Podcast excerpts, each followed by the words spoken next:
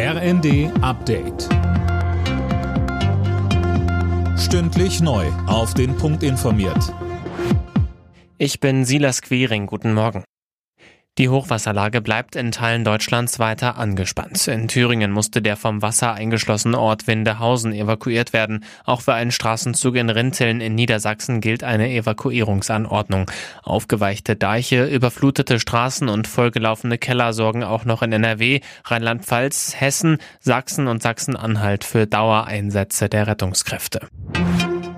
Die USA sorgen sich um Kreml-Kritiker Nawalny. Der 47-Jährige ist, nachdem er wochenlang von der Bildfläche verschwunden war, in einer Strafkolonie im hohen Norden Russlands aufgetaucht. Mehr von Sarah Pleckert. Die Haftbedingungen dort gelten als extrem hart. Das Außenministerium in Washington hat erneut gefordert, dass der Putin-Gegner sofort freigelassen werden müsse. Die internationale Gemeinschaft werde genau beobachten, was mit Nawalny jenseits des Polarkreises passiere.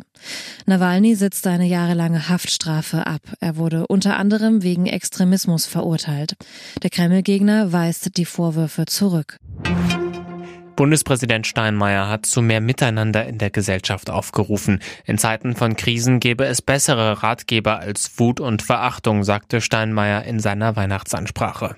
Ja, wir stehen vor großen Herausforderungen und ja, es ist anstrengend. Aber ich finde, wir haben allen Grund, uns als Gesellschaft zu vertrauen und uns auch etwas zuzutrauen.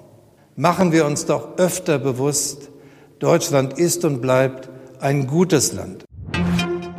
Psychische Krankheiten spielen bei Krankschreibungen in Deutschland eine immer größere Rolle.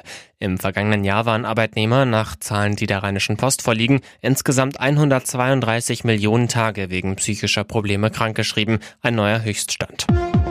Alle Nachrichten auf rnd.de